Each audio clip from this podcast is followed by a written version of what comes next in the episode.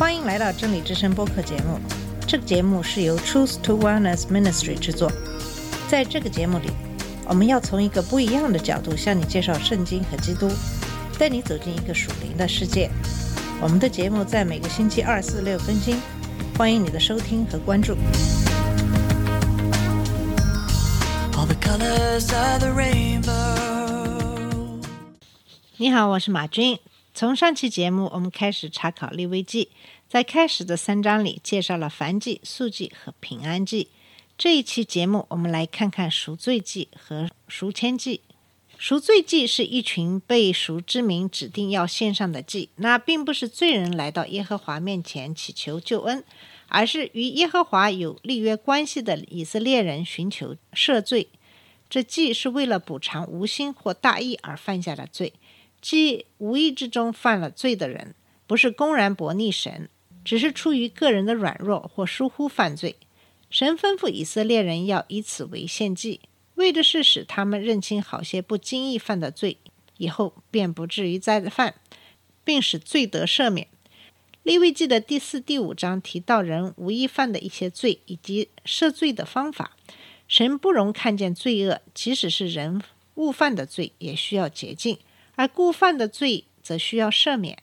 耶和华是恩典的神，他为着罪人预备了丰满和全备的救赎。你越多读神的律法，就越要记住，他们是用来教导百姓、引领人过圣洁生活的。赎罪祭有不同的等级，视乎犯罪者的身份而定。受高的祭司就是大祭司，若犯了罪，使百姓陷在罪里，要献上一只没有残疾的公牛犊。全会众也要献上一只公牛犊，官长要献上一只没有残疾的公山羊，平民百姓却要献上一只没有残疾的母山羊，或没有残疾的母绵羊。献祭者一般来说要把牲畜带到会幕门口献给耶和华，按手在他的头上，把他宰了，然后把脂油、腰子和杆子上的网子取了。会中的长老要代表会众献祭，祭牲的死。被视为象征罪人的死。祭司的职责，为了他自己和全会众，大祭司要把祭牲的血带到会幕的圣所，对着圣所的幔子弹血七次，又把血抹在香坛的四角上。跟着他要把余下的血倒在燔祭坛的角那里。为了官长和平民，祭司要把血抹在燔祭坛的四角上，然后把余下的血倒在燔祭坛的角那里。为了各阶层的人，他要把脂油、腰子、杆上的网子和肥尾巴烧在燔祭坛上。若是为了大祭司或为了全会众而献祭，祭牲其余的部分要拿到营外烧了。在祭物的分配上，耶和华的份是烧在坛上的部分，脂油、腰子、杆上的网子等。至于官长或平民所献之祭牲的肉，祭司可以吃，因为这些祭的血不可带进圣所去，并不像为大祭司和会众所献的祭。因着相同的原因，他也可以吃那在第五章六七及十一节所描述的祭。上述的献祭中没有任何部分是为献祭者而留下的。任何赎罪祭的祭牲，他的血要带进圣所，身体却带到营外烧了，因为我们的主在耶路撒冷城外受苦之后。借着他自己的血，一次进入了圣所，便永远有效。圣经劝告我们，当初到营外救了他去，忍受他所受的凌辱。注意，误犯了罪，所指的似乎不只是对罪缺乏知识，大概指那罪不是故意的，并不是因藐视或反叛而犯的罪。故意犯的罪是不能补偿的，犯罪者必须受死。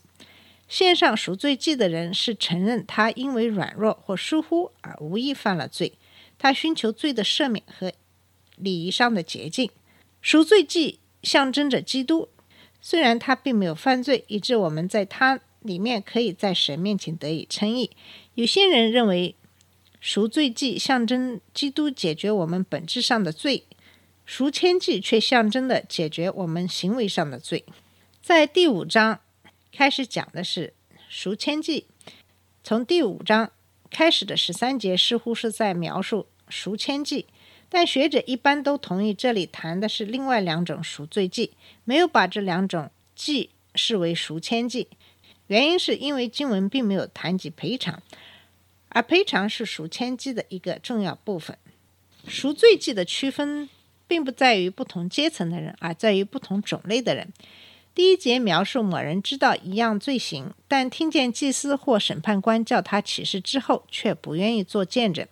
耶稣作为一个活在律法之下的犹太人的时候，当大祭司叫他起誓，他便做了见证。第二节谈到一个犹太人因触摸尸体而感染了污秽，即使他当时并不知道。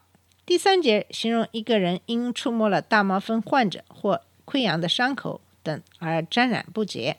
第四节谈到一个人冒失发誓或做出承诺，但后来却不能兑现。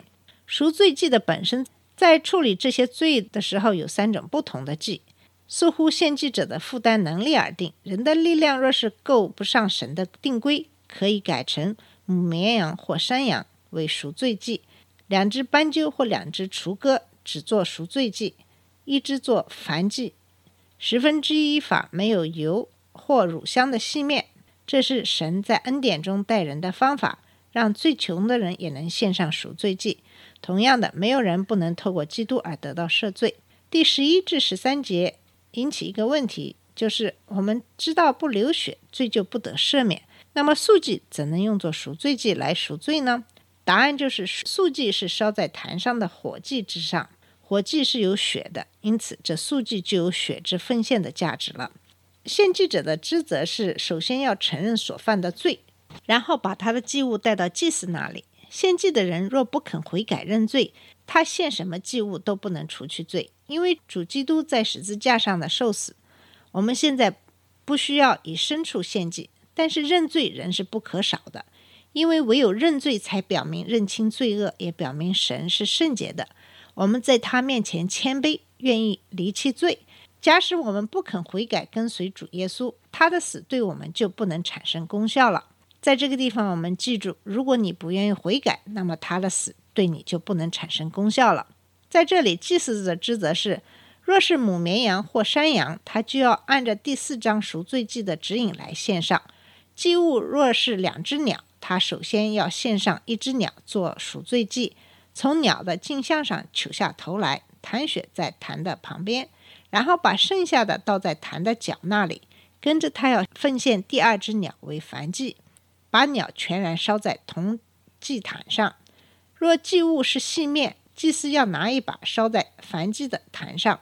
他要把细面浇在其他流血的祭物上，使它有赎罪祭的特性。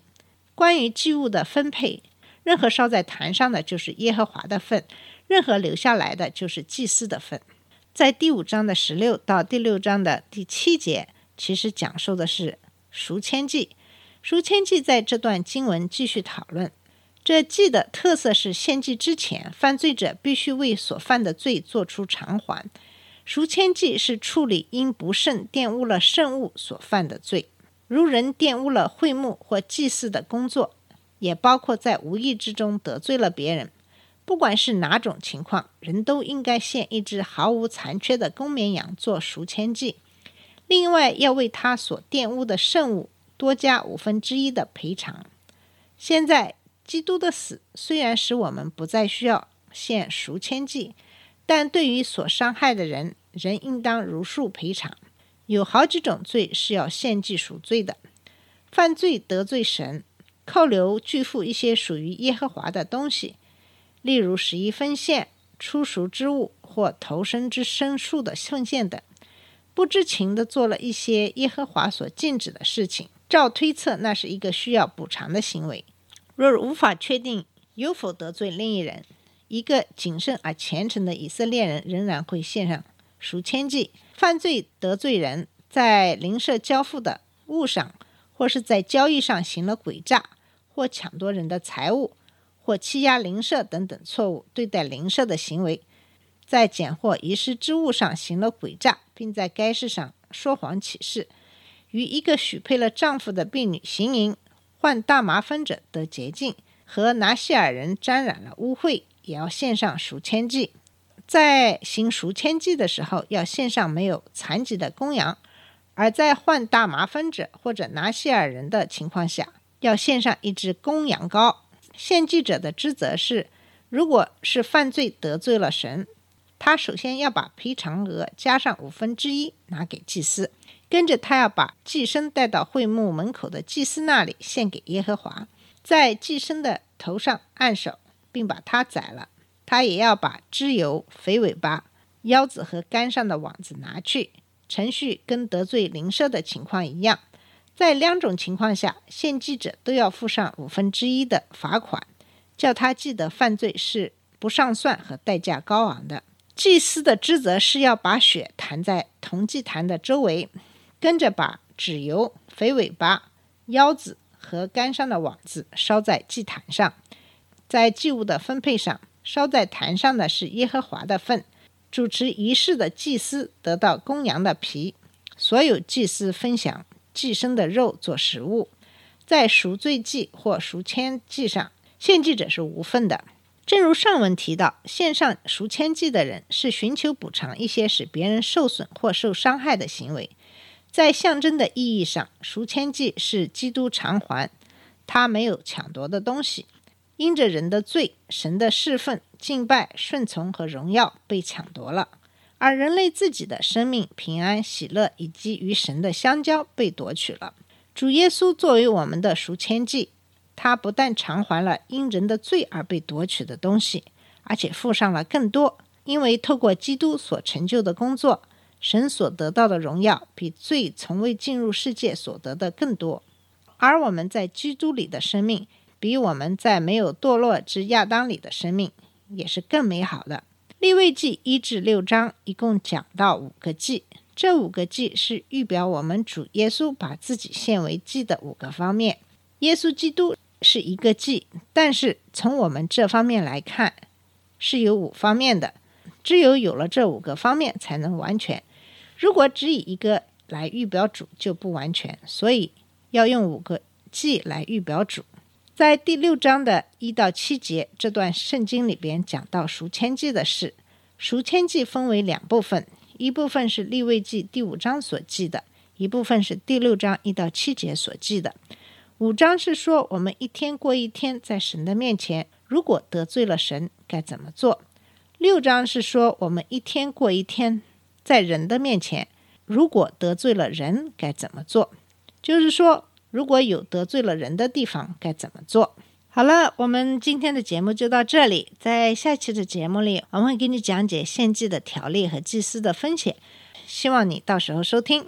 我们下次节目再见。这里是真理之声播客节目。真理之声是 Truth to Wellness Ministry 旗下的一个节目，由 Truth to Wellness Ministry 制作和播出。如果你有什么想跟我们分享，请给我们发电子邮件，我们的邮箱地址是 truth to wellness at gmail dot com。你也可以直接去我们的网站 www dot truth to wellness dot com 浏览更多的信息。下次节目再见。All colors of the rain